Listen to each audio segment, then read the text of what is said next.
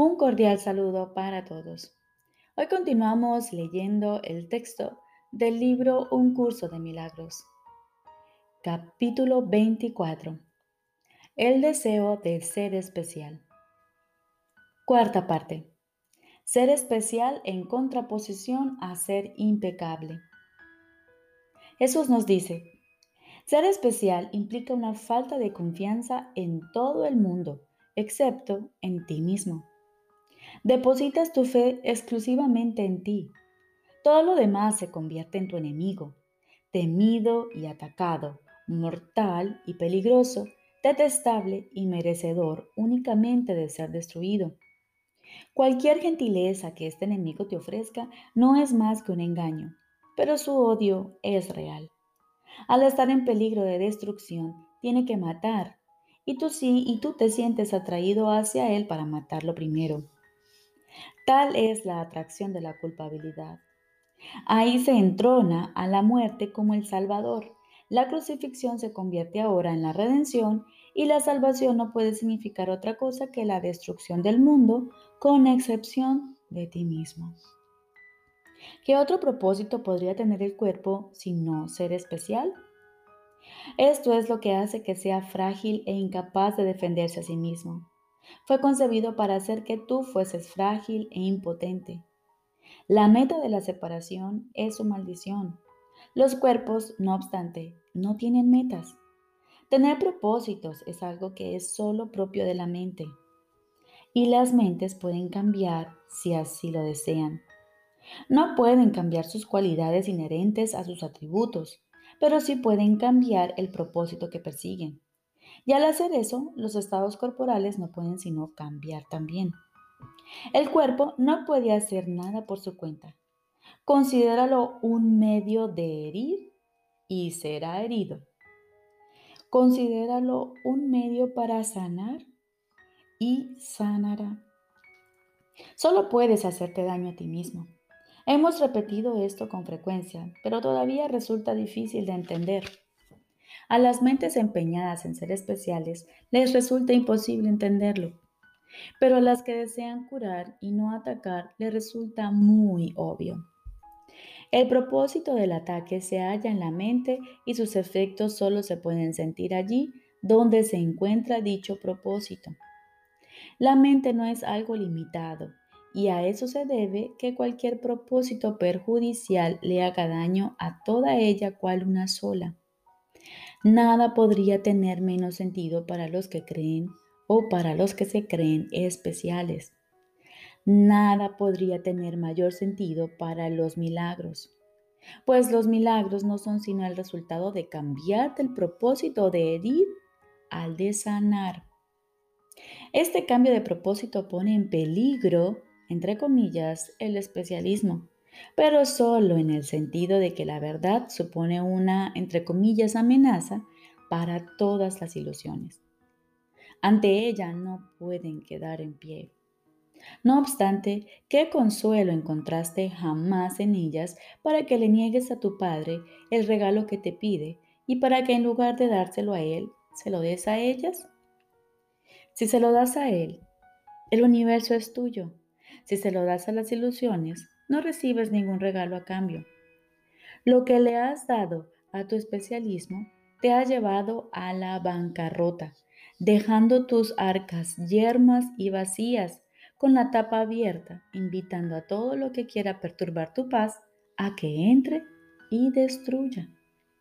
Te dije anteriormente que no te detuvieses a examinar los medios con los que se logra la salvación, ni cómo se alcanza esta pero examina detenidamente si es tu deseo ver a tu hermano libre de pecado. Para todo aquel que se cree especial, la respuesta tiene que ser no. Un hermano libre de pecado es enemigo de su especialismo, mientras que el pecado, de ser posible, sería su amigo. Los pecados de tu hermano justificarían tu especialismo y le darían el significado que la verdad le niega. Todo lo que es real proclama que Él es incapaz de pecar. Todo lo que es falso proclama que sus pecados son reales. Si es un pecador, tu realidad entonces no es real, sino únicamente un sueño de que eres especial, que dura solo un instante, antes de desmoronarse y convertirse en polvo. No defiendas este sueño insensato, en el que Dios se haya privado de lo que ama y tú te encuentras más allá de la posibilidad de salvarte. Lo único que es seguro en este mundo cambiante, que no tiene sentido de la realidad, es esto. Cuando no estás completamente en paz o cuando experimentas cualquier clase de dolor, es que has percibido un pecado en tu hermano y te has regocijado por lo que creíste ver en él. Tu sensación de ser especial pareció estar a salvo a causa de ello, y así salvaste a lo que habías designado como tu Salvador y crucificaste al que Dios te dio en su lugar. Y de este modo estás en la misma encrucijada que Él, pues sois un solo ser. Por lo tanto, el especialismo es su enemigo, entre comillas, así como el tuyo.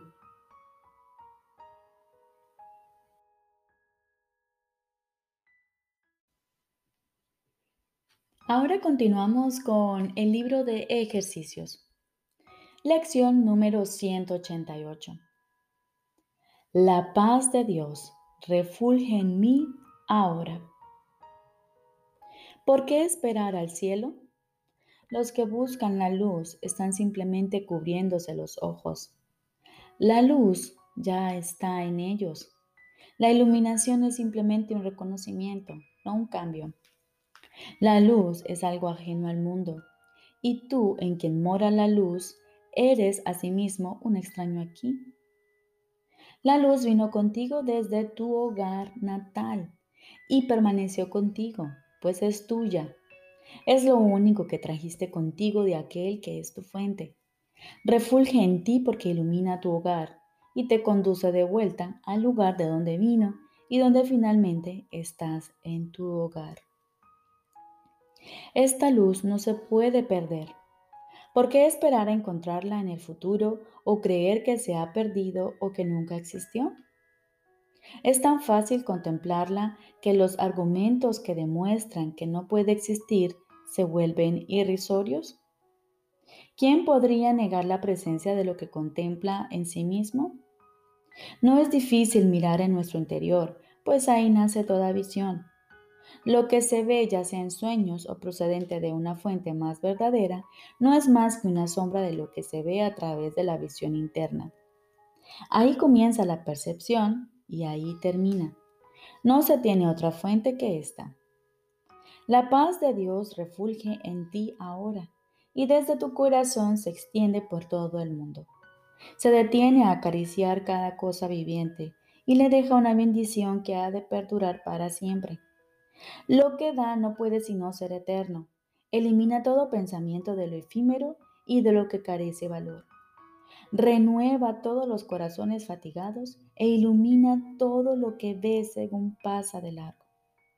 Todos sus dones se le dan a todo el mundo y todo el mundo se une para darte las gracias a ti que das y a ti que has recibido. El resplandor de tu mente le recuerda al mundo lo que ha olvidado y éste a su vez restituye esa memoria en ti. De ti, desde ti la salvación irradia dones inconmensurables que se dan y se devuelven. A ti que das el regalo, Dios mismo te da las gracias. Y la luz que refulge en ti se vuelve aún más brillante con su bendición, sumándose así a los regalos que tienes para ofrecérselos al mundo. La paz de Dios jamás se puede contener. El que la reconoce dentro de sí tiene que darla. Y los medios a través de los que puede hacerlo residen en su entendimiento. Puede perdonar porque reconoció la verdad en él.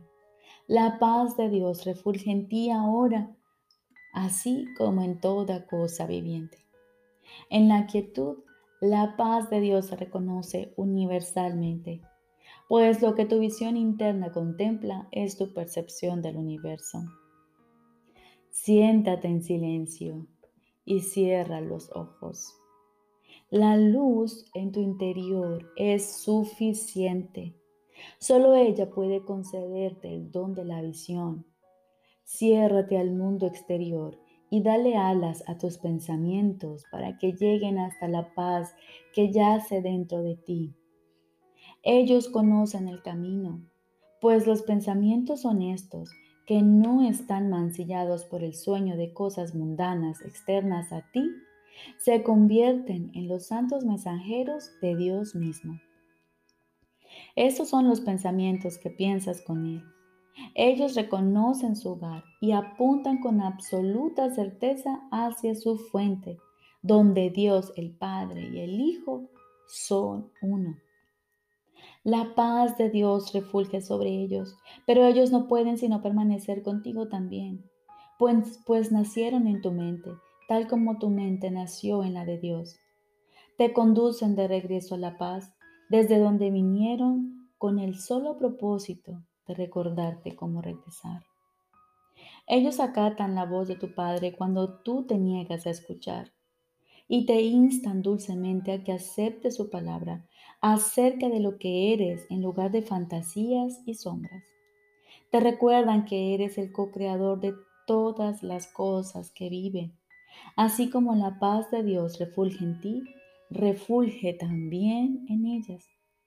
El propósito de nuestras prácticas de hoy es acercarnos a la luz que mora en nosotros tomamos riendas de nuestros pensamientos errantes y dulcemente los conducimos de regreso allí, donde armonizarse con los pensamientos que compartimos con Dios. No vamos a permitir que sigan descarriados. Dejaremos que la luz que mora en nuestras mentes nos guíe de regreso a su hogar los hemos traicionado al haberles ordenado que se apartasen de nosotros. Pero ahora les pedimos que regresen y los purificamos de cualquier anhelo extraño o deseo confuso. Y así le restituimos la santidad que es su herencia. De esta forma nuestras mentes quedan restauradas junto con ellos y reconocemos que la paz de Dios refulge todavía en nosotros y que se extiende desde nosotros hasta todas las cosas vivientes que comparten nuestra vida. Las perdonamos a todas y absolvemos al mundo entero de lo que pensábamos que nos había hecho, pues somos nosotros quienes construimos el mundo como queremos que sea. Ahora elegimos que sea inocente, libre de pecado y receptivo a la salvación y sobre él vertemos nuestra bendición salvadora, según decimos. La paz de Dios refulge en mí ahora. Que todas las cosas refuljan sobre mí en esa paz y que yo las bendiga con la luz que mora en mí. Recordemos Lección número 188.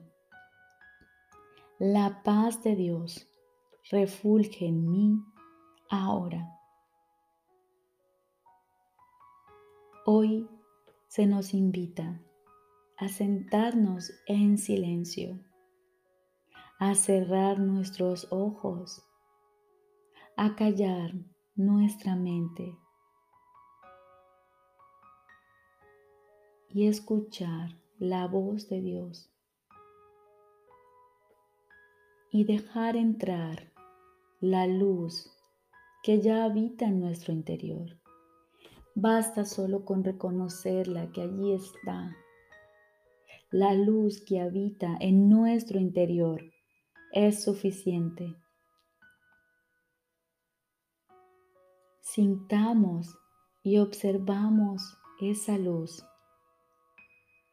reconozcamos la luz de Dios, que es su paz en nosotros. Solo ella nos puede conceder el don de la visión. Hoy nuestra misión es recordar que la paz de Dios refulge todavía en nosotros, en nuestro interior, y que se extiende desde nosotros hasta todas las cosas vivientes que comparten nuestra vida.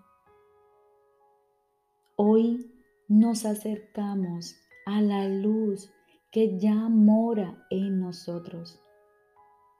Y de esta forma tomamos hoy la rienda de nuestros pensamientos errantes y dulcemente, amablemente, los conducimos de regreso allí donde se pueden armonizar con los pensamientos que compartimos con Dios.